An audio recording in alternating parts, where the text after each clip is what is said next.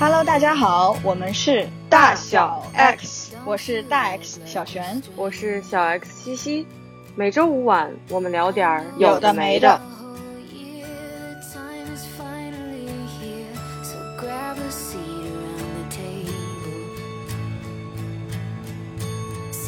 今天我们想聊的这个话题，我不知道你之前是不是有了解，但是这是我最近看到了一篇让我比较震惊的，或者说是出乎我想象的一篇内容。是这篇文章，它介绍了现在的年轻人九五后相亲找对象的一种情况。出乎我意料的部分是，很多人还是在看重所谓门当户对这件事情的。而门当户对的体现是，他们用一个在线的那种表格去拉出来，就是有很多的候选人在那个表里，然后每个人都写的很清楚自己的条件，什么身高、体重、工作、收入、家庭情况等等，写的清清楚楚。然后大家就开始在这个表里对比，要找跟自己很相似的人。这是其实让我蛮震惊的一种情况，就是我大概知道相亲可能大家会看条件等等，但我不知道会如此的具体，列到那么细。对对对，就感觉下一步就要进行数据分析了，这是非常出乎我意料之外的。我不知道你之前对于这种状况有体验吗，或者有所耳闻吗？其实，在你发给我那篇公众号的时候，我看到也是震惊的，就是我知道的信息仅限于。比如说相亲角发生在公园里面，或者就大家对于有一些要求可能会说，但是我估计也没有人会把假设一个场景是 相亲的时候，你也不会把一个相亲条件对吧列一个表出来，顶多就是三五条，然后可能就大概说一下，你描述一下，有一些对对方，比如说对方如果好的话，可能就是照着他那个条件说，然后当然自己也会提一些要求，但我觉得。三五条就够了，但是我看这篇里面，它真的是一张表格，就是事无巨细，对，就是可量化的数据和标准，就是那种打勾，你这个有吗？你的身高有吗？你的 学历有吗？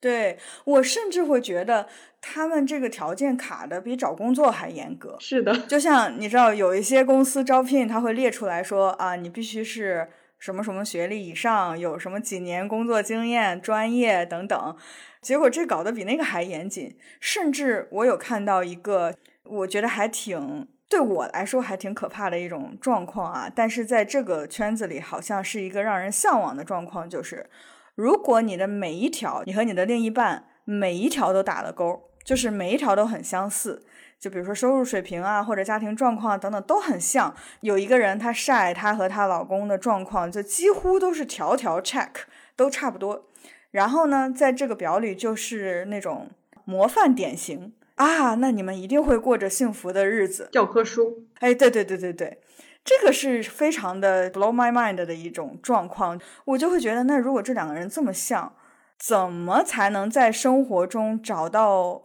当然，这可能是我的感情观啊，就是我觉得两个人不一样，可能才会有一些火花，有一些新鲜感。我就会觉得两个人那么像，但是大家还都很羡慕、很推崇这样的一种状况，我就觉得这是一个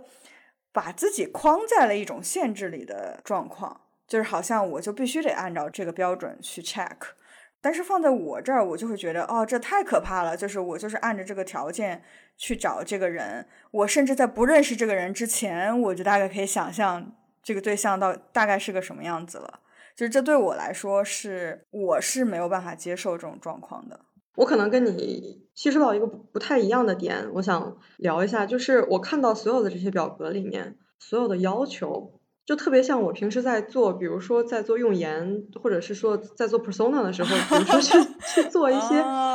对他基本信息、个人信息的部分。但我们既然是在聊爱情、聊感情、聊婚姻，丝毫里面没有提，比如说他的感情背景，或者他之前可能会有一些什么样的成功或失败的 case，然后他可能在那个里面经历了什么。就我是。做个比方啊，就可能需要有这样的一些信息，但我从来没有在，至少在这篇里面，呃，所有的截图、所有的这些截的表里面，我没有看到过任何一个这样的描述。大家在讨论门当户对的时候，也没有讨论过感情经历或者是其他的内容的门当户对。对对对，甚至是比如说我的感情观是什么样的，我对于我为什么要进入一段感情，甚至进入婚姻，我的期待是什么样的，这可能都很少提，提的都是那种可量化的标准。你家庭怎么样？你你赚多少钱？家里面情况、收入，对对，就都是这种很直观的，可以列出来做对比的。我不去评判这是好或者坏啊，就是每个人对于婚姻或者对于感情的理解和追求是不一样的。但我会觉得这中间就我可能看到了一个矛盾的地方，在拉这张表的同时，人们在拉这张表的同时，因为你不是还发给我一篇另一篇类似像一个征友的找对象的一篇文章，那个小姐姐也是列出了自己所有的条件，但是她在感情的时候又说了一些，比如说什么能够。什么理解我呀，支持我呀，等等类似啊，但是他没有讲自己对于感情的这种期待也好，或者说自己的感情观怎么样，就感觉我一方面在列条件，但同时又要把我的感情包装成一个我还是为了爱而去追求什么的。这对我来说，这是一个矛盾点啊。要么你就列条件，然后给对方提条件，说我想要什么样的，你需要达到什么样的标准，对方也清楚。对对。然后要么就是我想要一种什么样的感情，那我就介绍我对于这种感情的这种状态的一种期许也好，或者期待也好，然后希望对方也是一个，比如说类似的观念啊，或者怎么样。我会看到这种矛盾，这叫什么？都想要，对吧？既要硬件条件达标，又要产生什么情感共鸣，又要 怎么样？我就会我看到了一点点矛盾吧，在这里面。对，其实你说到我发的那篇，那篇其实我看到那篇很 shock 到的原因有几个，一个是他在对自己的描述的时候，他用了几个词，我可以在这个地方说一下，就是气质御姐，年入多少多少钱，身材怎么样，个头怎么样，啊，然后三观怎么样。他把自己描述的非常的每个标签都很清楚，他的所有的资料里面全部都是他美美的照片。然后在爱情观这个地方提的是无需轰轰烈烈，但求相濡以沫。其实我觉得这种就特别像是，比如说你要抒发一种散文式的这样的描述还是可以的，但是你在其实我是真的觉得就是这样的观念它太模糊了，真的不够具体。你如果描述的不够清晰、不够具体的话，其实我觉得大家对于进入一段，就或者是说试着进入一段关系，都是有期待的，而且大家也都至少也也会花时间嘛。那你这种，比如说无需轰轰烈烈，那什么是轰轰烈烈啊？轰轰烈烈一定要到像什么《还珠格格》吗？然后对，就大家对于这些词理解都不一样。我是会觉得，既然你通过这样的渠道去找另一半。那可能你要讲清楚这件事情，所以就是还是我刚刚讲的，我看到的这种矛盾，列硬件条件，然后其实又对情感有比较抽象的一些理解和期待，我我甚至很难去理解这件事情。就比如说对我来说，我的感情观是很明确的，就是精神层面的。我们之前聊婚姻的时候也聊过嘛，我觉得婚姻是经济的产物，所以我也并不是很需要婚姻，但是我需要感情，而这个感情对我来说是纯精神上的，几乎是纯精神上的。那我对他对方的期待也就是精神上，比如说他的性格呀、他的价值观呀、他的感情观呀等等，这是很明确的。那我也不会去考虑所谓他的那些硬件条件，什么身高、体重、收入、家庭等等，这些我是那我就不看。我觉得这是至少在我这儿，这是一致的。我想要的东西和我在意的东西，这是一致的。我在想硬件条件的时候，尤其在我们说到门当户对这四个字的时候，从传统的角度，其实我是可以理解这件事情的。因为我觉得在古代或者说在传统社会，那婚姻其实就是一个经济产物，它当然要把这些经济条件列出来，两个家庭才能结合。我觉得它是完全 make sense 的。但是现在我们越来越追求感情当中的带给我们的精神的价值，或者说情感的价值，但同时我们又还有着这种经济期待嘛？可以这么说嘛？就是其实列出来的那些硬件条件属于经济层面的期待，对吧？大部分是经济层面的期待，这也没有什么对错啊。对我来说，可能就是想要的太多了。以我的理解，可能有一些，比如说大家真的在写这些这种相亲帖，我觉得。主题是把自己展示出来，可能是先是一个比较大的池子先筛选，然后可能对于对方怎么样也没有做一个很细的要求，这是我我理解的。就我们在讨论第二个所谓的这种相亲平台上的这个写一些自己的 info 的这种内容啊，就我在说，嗯，他可能是。比如说，先有很多人去加他，然后慢慢的接触以后，自己估计就能慢慢清楚他所谓的自己内心的标准和他当时写的是有什么样的差异。这可能算是我的一种理解方式，也算是一种筛选机制吧。我觉得他如果从效率的角度考虑，还是有效的，对不对？至少这些东西可量化，因为把自己晒出来，其实在第一阶段自己是没有选择权的，是看到这些信息的。比如说异性，他们有第一步的选择权，比如说要不要联系发帖的人啊等等，那可能就是把自己的条件列出来，能帮助对方先去筛选一遍。如果自己被联系了，至少对方可以接受自己的条件。下一步就是这个发帖的人就拥有了反向选择权。哎，这感觉很像《非诚勿扰》，是不是？对，很典型的这种思路。但是挺有意思的，就是我我在看第一篇公众号的时候，那个里面有说，当然也是《老友记》里面的一个事情，就是当时 Rose 他当时在跟 Rachel 中间有过一段，然后但是后来他又开始去 date 其他的人，然后呢，他在他也列了一个清单，就有点像我们当时说的这个门当户对表，但是他最后就是有点沮丧，或者是说有点失望，他最后说了一句，但他不是 Rachel。人有很多时候还是凭直觉，不是说你列出来那些，你真的有那些符合那个条件，每一条都打了勾了，它就可以了。对，即使说现在大家对于爱情，可能一方面是因为可充实生活的事情太多了，可能对于爱情的期待也会慢慢降低，然后再就是可能获得爱情、获得真爱这个事情要花的时间成本或各种各样的成本都比较高，所以大家也降低了期待，然后开始。标签化之后，我其实问起来很多朋友，比如说为什么单身，或者是为什么就是下面再找也不行，会形容说啊，就是因为不是那个人了。嗯，就是也很难去界定有表和没表，有了表可能即使列完，他内心也是有一个标准，那个标准就是那个人，可能是前面的某一段关系里面的那个人。刚刚讲这个我还蛮有感触的啊，我也有一个想法。你刚刚说这个老友记里的例子，就是他符合了每一项标准，但他不是 Rachel 这件事情，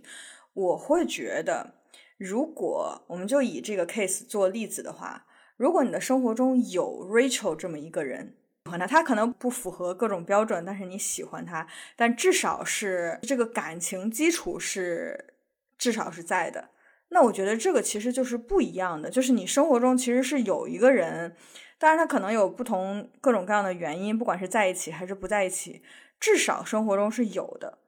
我会觉得我在生活中认识的，比如说积极参与相亲的一些朋友，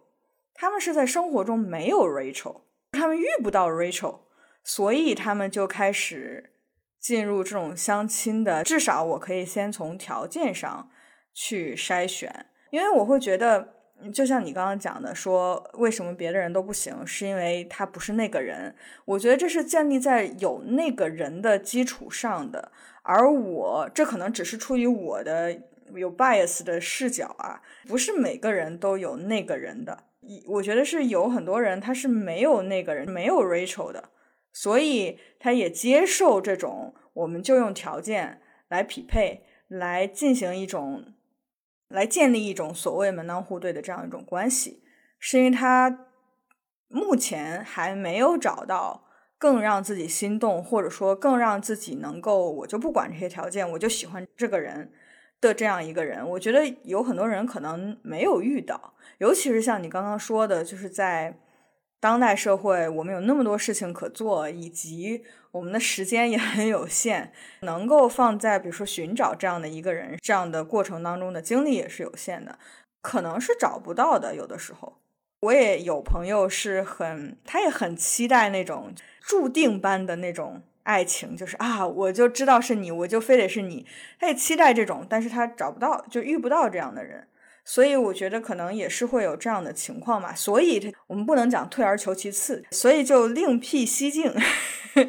进入这种列条件拉表式的这种相亲的路径当中，这是我的一种理解啊。因为咱俩在聊今天的话题的提纲的时候，也有说过，其实我们因为对于感情的态度和对于婚姻的态度，我们两个基本是相似的嘛。然后正好我在看到有一个描述是，就会引发到一个问题，就是有些人恋爱的标准和结婚的标准是不一样的。我会跟你谈恋爱，但是会跟他结婚。你是一个还 OK 的恋爱对象，但是结婚的话，she's perfect，是有这种不一样的标准在。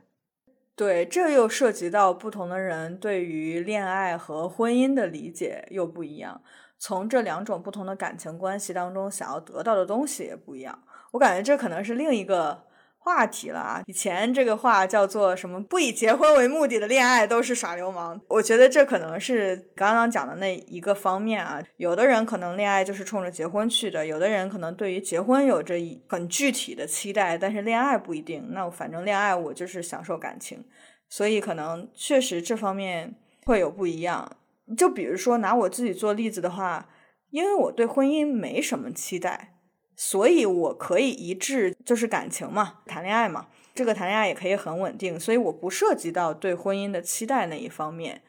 你会有这种差异吗？对于恋爱和对于婚姻的这种理解？没有，对我来说，他俩的没有差异。从我自己的角度，在于在我这儿，婚姻也是以感情为基础的，而不是以其他的。先看对方什么样的条件，然后我再回过来想我是不是喜欢他，这不存在。就是在我这儿，一定是他有去三观跟我比较一致，然后我们可能会有灵魂上的碰撞，这些是我在感情里面非常看重的。比如说婚姻里面可能涉及到就是和他家里面的人的关系，我觉得这都是可以建立在我们两个。彼此能够好好沟通，因为我们两个之间能够相互理解、相互包容。那即使存在了问题，这个在我这儿可能也是更容易的。所以其实它不冲突。是我很理解你的这种想法。其实我也听到过另外一种想法，就是当时我听到的时候，我觉得对我来说还是蛮新鲜的。当然，在他的角度也很成立。就是我的一个朋友，她就是相亲认识她的老公。然后后来就结婚了，生孩子，就一切都很顺利的那种。她也不是说就是相亲结婚了，她跟她老公也很有感情，但是是通过相亲认识的，他们产生了感情，然后结婚。她就很喜欢她的这个路径。她的说法是，在我还没有跟这个人产生感情的时候，我就知道了他的底细。他用了“底细”这个词啊，知道了底细之后，我可以放心的跟他产生感情。而不是，可能他还是有很多顾虑啊。他就说，比如说我喜欢上一个人，结果到了后来我才发现，举个极端的例子，比如说他家欠了一屁股债，类似这样的啊，才发现这个事情，那他就会陷入一种纠结的选择，就是我跟这个人有感情，但是这个人可能会，我们从很实际的条件的角度去考虑的话，会带来很多负担，就好像就没有一个更完美的状态。包括他之前相亲也是很积极的，也不是那种被迫去相亲，他是很主动的去相亲。他就觉得通过这种先了解条件，再产生感情的这样的过程，让他很有安全感。即使我产生了感情，他也不会陷入某种危机，或者说遇到某种困境，让他们走不下去。当时我听到这个说法的时候，我还觉得蛮新鲜的。从我的角度看，因为我的感情观。所以这不成立，但是我觉得从他的角度来看，也是很成立的一个逻辑。他需要这种安全感嘛？采取的这种方式，其实对他来说，他就不会浪费时间，或者浪费精力，或者浪费感情在里面。嗯，我比较同意你最后说的这个叫浪费感情。有时候就是会想节约一些这种成本。你说情感成本是吗？对对，因为有人是那种日久生情的嘛，那有人就是一见钟情。那其实日久生情的那种投入的这段 沉浸式的，最后也很难抽离出来。你提到浪费感情这个词，其实我也想聊一下。就是在我这里啊，从我的感情观来看，或者从我做事情的方式来看，我不存在浪费感情这件事情。因为对于感情，我唯一的期待就是享受这个有感情的当下。不是说我没有经历过那种痛苦的感情啊，就是分离的时候肯定是痛苦的，但同时我也是接受的。就是如果一个感情，当一段感情面临了危机，不管这个危机是来自于外部的，还是来自于两个人内部的，我的第一个反应肯定是我要怎么样去做，能够去挽救它或者去改善它。我首先要付出这个努力。如果我做的我的努力，但他还是不得不面对分离或者感情的逝去的话。我即使会经历痛苦的时段，但我是接受的。我会觉得，可能是因为我的很底层的一个 belief，就是感情不会一直存在，并不相信感情会无缘无故的一直都是稳定的。它是需要很多努力，它也是很动态的，就是在变化的这样的一个。我认为感情的本质是这样的。所以，就是所谓浪费感情这件事情，在我这里不存在。可能在我这儿存在的是浪费时间。所谓的浪费时间，是我跟一个人在一起，但实际上我们俩之间的感情并不好。就比如说，并不是一个好的状况，但是我仍旧花时间跟他在一起。我认为这是一种浪费时间的状况。但如果我们俩的感情很好，只是后来因为各种各样的原因，可能我们真的没有办法在一起，或者要面对分离。那我觉得这也是一段很值得的感情，因为那个感情是真挚的，在我们相处的这段时间里，他给我真情实感，就是那个真情实感对我来说是最重要的。那如果是这种状况，对我来说就不叫浪费感情。明白？那你对于比如说对方和你付出同等的感情这个事情有要求吗？没有，我只看我自己。我其实经历过不同的情况，我也经历过对方比我的感情要浓烈，我也经历过我比对方的感情要浓烈。我并不期待对方和我有着同样或者类似的情感程度，但我会去做的是，我们俩彼此都要知道对方的感情是个什么状况。我希望它是一个比较透明的，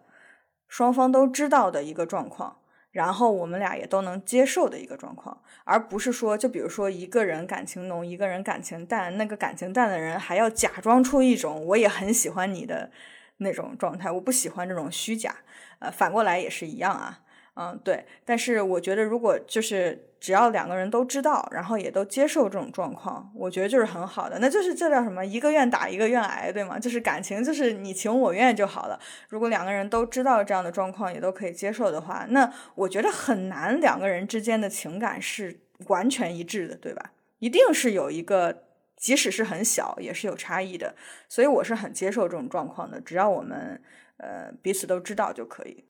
嗯，我觉得你刚刚说，比如说对于这种没有觉得在刚举的那个例子，你朋友那个关于相亲，他后面培养的感情非常幸福美好的生活，确实也是存在的。分两个情况，一个是不要把相亲妖魔化，再一个就是不要把相亲真的太以这个形式依赖这种形式，而放弃掉本来对于爱情的追逐，然后对于爱情的向往，对于这种感情和直觉，人的最基本的一些感性的这些东西，至少比如说作为。自媒体平台、媒体平台各种宣传的口径，这些地方不要去宣传这些，还是要 来多描述一下爱情的美好，无论它是浓烈、清淡怎样，至少还是要有多倡导的。一个是不能妖魔化，另一个是不要就是一味的只宣传这个。